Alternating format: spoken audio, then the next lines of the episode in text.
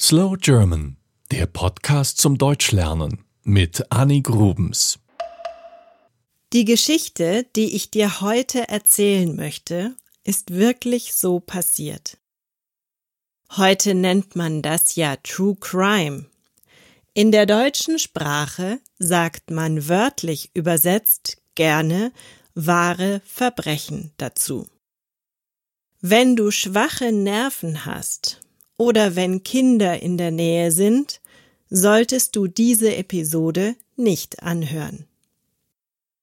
Wir bleiben hier in Bayern. Im Jahr 1922 steht in Hinterkaifeck ein Einödhof. Das ist ein Bauernhof, der nicht in einem Dorf steht, sondern alleine etwas außerhalb. Der nächste Nachbar ist weit entfernt. Es ist eine ländliche Gegend. Es leben nicht viele Menschen hier. Auf dem Einödhof selbst lebt das Ehepaar Gruber.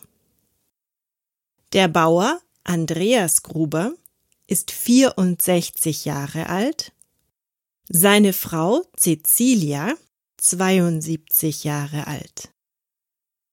Ihre Tochter Victoria Gabriel lebt auch hier, denn ihr Mann ist im Ersten Weltkrieg gestorben. Sie ist also mit 35 Jahren schon Witwe. Ihre beiden Kinder hat sie mitgebracht zu den Eltern.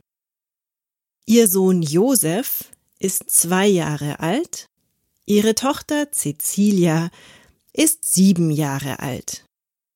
Es leben also drei Generationen auf dem Hof. Dann geschehen plötzlich seltsame Dinge an diesem Ort. Es wird eine Münchner Zeitung gefunden, die es hier auf dem Dorf gar nicht zu kaufen gibt. Dann werden Spuren im Schnee entdeckt, sie führen zu dem Einödhof, aber nicht wieder weg.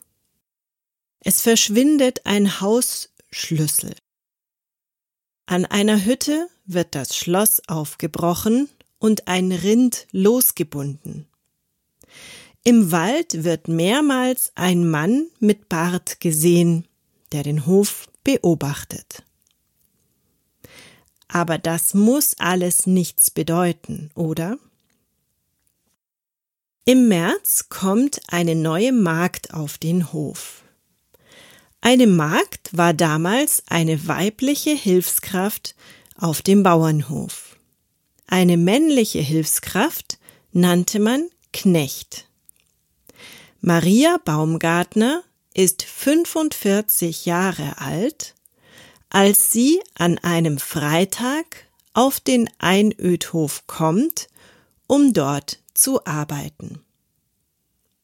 Am Sonntag darauf, also zwei Tage später, ist die Familie nicht in der Kirche. Das fällt auf, denn es ist üblich, am Sonntag zum Gottesdienst zu gehen. Am Montag kommt die siebenjährige Cecilia nicht zur Schule. Der Postbote merkt, dass die Post vom Freitag noch im Briefkasten steckt. Was ist da los?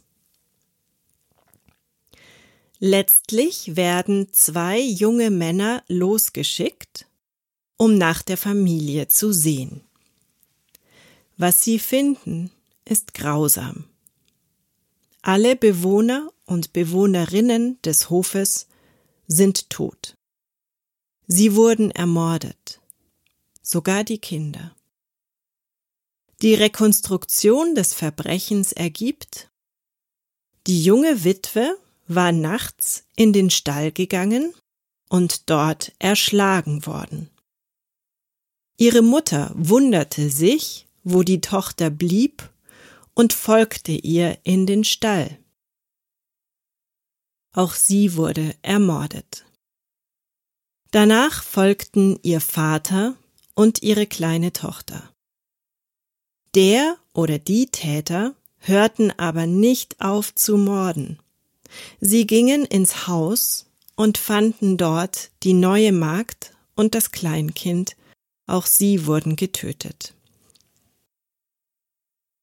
Alle Leichen wurden mit der gleichen Waffe erschlagen und anschließend bedeckt, entweder mit Heu oder mit Bettzeug. Einige Tage lagen sie schon so, als sie gefunden wurden. Seltsam ist, die Tiere auf dem Hof haben noch Futter. Die Kühe wurden gemolken. Und auch im Backofen war noch etwas verbrannt worden.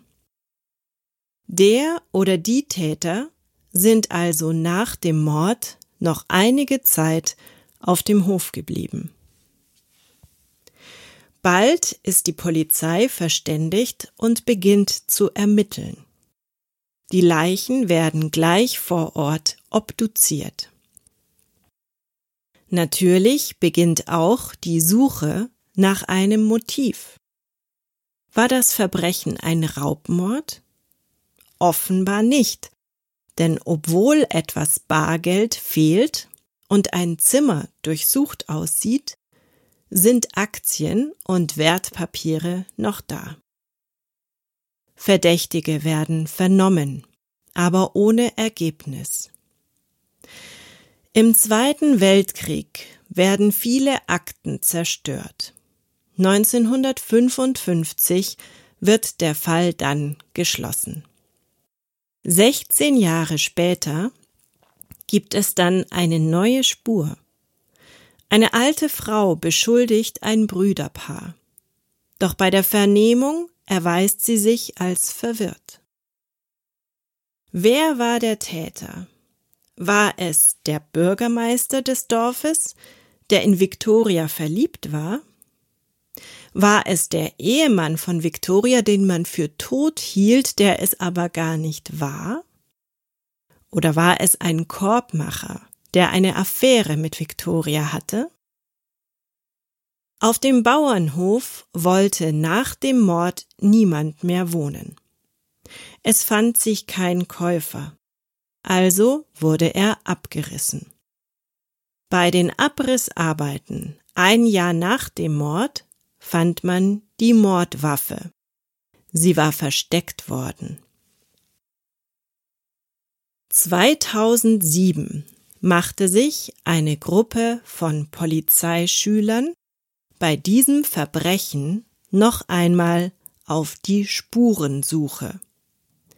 Sie wunderten sich über einige Fehler, die bei den Ermittlungen gemacht wurden. Fingerabdrücke wurden nicht genommen, obwohl das damals schon möglich war. Manche Verhöre fanden erst Jahre nach der Tat statt. Am Ende der Arbeit ist sich die Schülergruppe sicher, wer der Täter sein muss. Aber sie veröffentlicht den Namen nicht um Nachkommen zu schützen und weil es keinen hundertprozentigen Beweis gibt.